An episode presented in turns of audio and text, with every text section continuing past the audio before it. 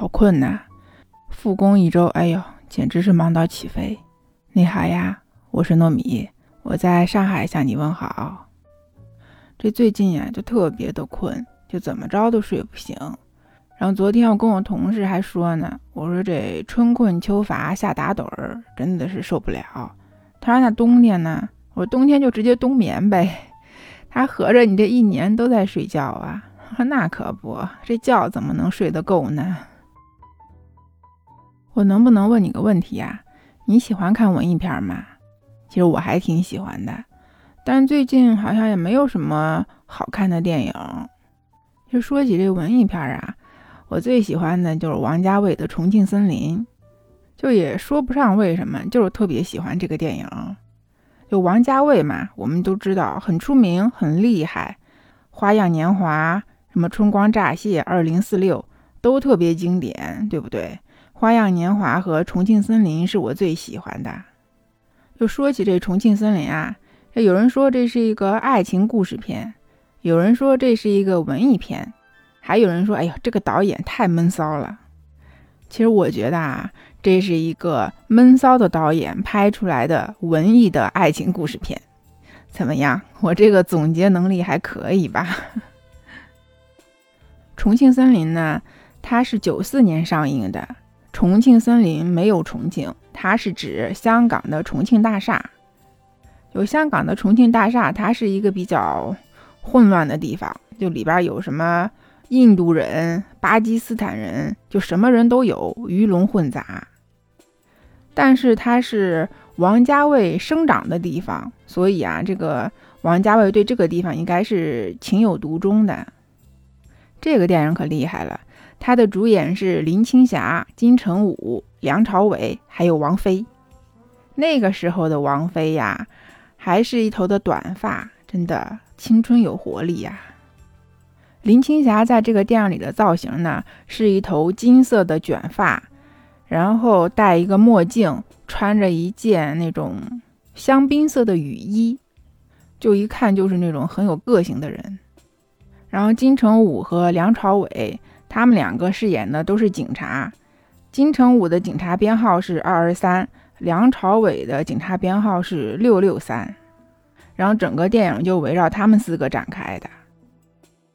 说金城武饰演的这个警察二二三。他在四月一号愚人节那天被他的女朋友给抛弃了，但是他不相信，他就坚持认为说这是他女朋友在跟他开玩笑。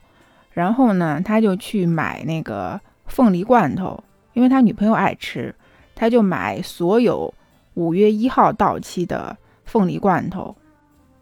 他就很执着的跟自己说，如果五月一号女朋友还是没有回来找他，那这个时候他才肯接受。女朋友已经跟他分手的事实，就其实这是一种很典型的失恋综合症。然后到五月一号那一天，他女朋友依然没有回来找他，这个时候他才接受了女朋友跟他分手的事实，然后一口气吃完了三十罐凤梨罐头，然后就去了酒吧买醉。然后在酒吧呢，他就碰见了一个人，就是林青霞饰演的这个女杀手。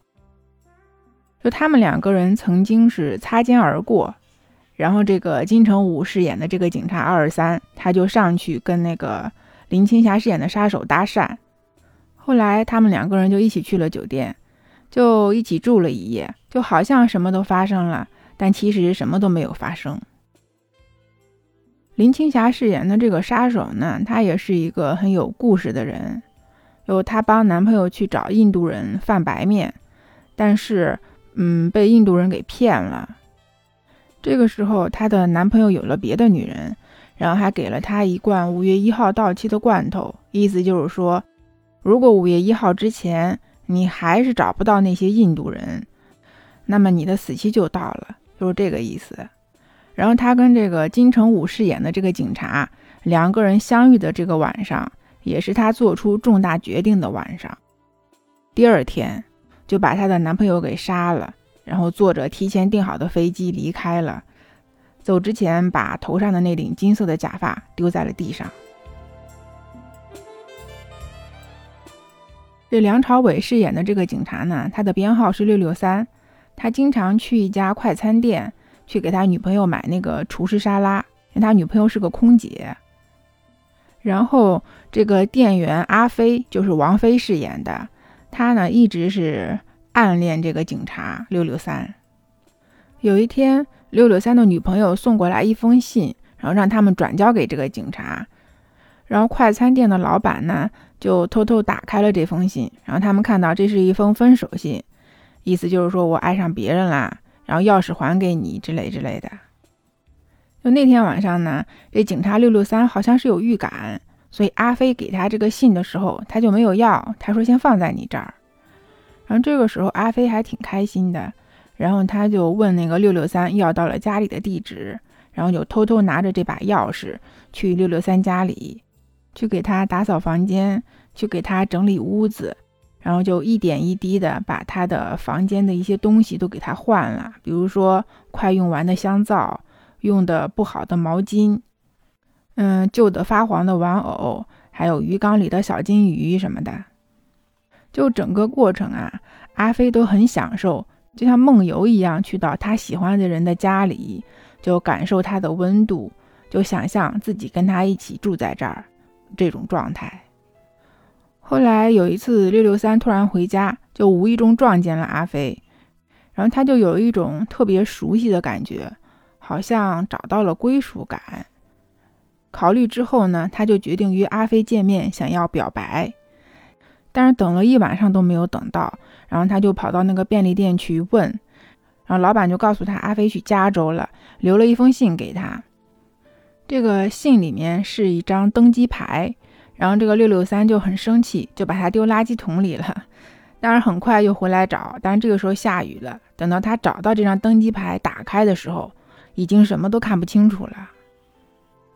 然后一年之后呢，已经成了空姐的阿飞就又回到了这里。他就来到这个便利店门口，打开卷帘门一看，哎，在这个柜台后边站着的就是警察六六三。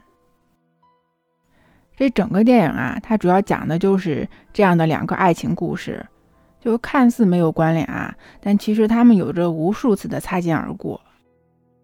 然后我就在网上看啊，说为什么这么一个简单的爱情故事，就能让王家卫拍的这么经典？其实一个主要的原因就是因为他特别的善于把镜头和音乐完美配合。就是你看这里边的这个光影镜头，它有些镜头就特别的晃，其实它就是为了显示当时人物的那种焦急的心情，显示那种紧迫感。就是说那个《花样年华》，就是因为王家卫他的这种配乐，他的这种镜头，这种拍摄手法，然后把这么一个呃婚外情的故事拍的这么的浪漫，这么的唯美。那说起《重庆森林》里边的音乐，我最喜欢的就是两首歌，一个是《加州梦》，一个就是王菲翻唱的《梦中人》。就年轻时候的王菲，还是一头很利落的短发，瘦瘦的。跟着《加州梦》的这个旋律摇摆扭动，就显得特别的青春有活力。然后他跑到六六三家里头去给他收拾东西的时候，再配上这个梦中人的音乐，就显得很迷离，就也显示他心里的这种状态，就是自己沉浸在他的美梦里边。所以这整个电影啊，就是讲述的一座城市、两种爱情、两段失恋。两份暗恋，两种结局。然后就有人是这么总结这个电影的：说在潮湿的耳边传来潮湿的王家卫，在潮湿的仲夏里宣泄那些潮湿的记忆。那这里的这个潮湿呢，其实是说迷失在寂寞都市里的梦呓。怎么样，文艺吧？就为什么说这个电影是一个文艺的爱情片儿？就是因为它的台词特别的文艺。它表达出来的这种感觉，表现出来的这种浪漫，就也特别的文艺。就因为他这两段爱情故事啊，它是交叉讲述的，所以我在第一次看的时候我没看懂，但是我就特别喜欢这个电影，我不知道为什么就特别喜欢这种感觉，所以后来我就又想办法再去看第二遍，但是现在网上已经找不着了。但是现在我再去回想这个电影啊，就我就总觉得这个电影特别的。孤独，然后刚巧昨天在网上看到说，孤独的人不要看《重庆森林》，但是不孤独的人又看不懂《重庆森林》，所以就这种矛盾呀，这种孤独啊，它是不是就特别符合文艺青年的气质呀？其实我当初看这个电影是奔着王菲去的，然后看完我就更喜欢她了。然后我特别喜欢在这个电影里边，她最后出场的那个造型，还有那个镜头，就是她成了一个空姐嘛，她穿着一身空姐的制服，再回到那个便利店门口，然后打开卷帘门进去，看见梁朝伟在那个柜台后边，他就戴着墨镜，他也没摘，然后从那个墨镜上边看人的那个镜头，特别好玩，特别好看。其实经典的东西啊，它就是有这种魅力，就是你每看一遍。你都会有不一样的想法，就像这个电影，嗯，专业的人你可以去分析它的配乐，去分析它的镜头、它的拍摄手法。那就像我这种，嗯，没事儿喜欢瞎想的人，那我就去感受一下它的这种文艺气质就挺好。就是任何人都能跟他产生共鸣，你都能找到你喜欢的那个点。哎呀，时间好快呀！不知不觉呢，又聊了这么久。好啦，那今天就先这样喽。那欢迎你给我留言呀，我们可以一起在评论区里边聊一聊这个电影啊，或者聊一聊你的想法，都可以呀。那欢迎订阅我的专辑，这里是糯米饭儿，我们下次再见喽，拜拜。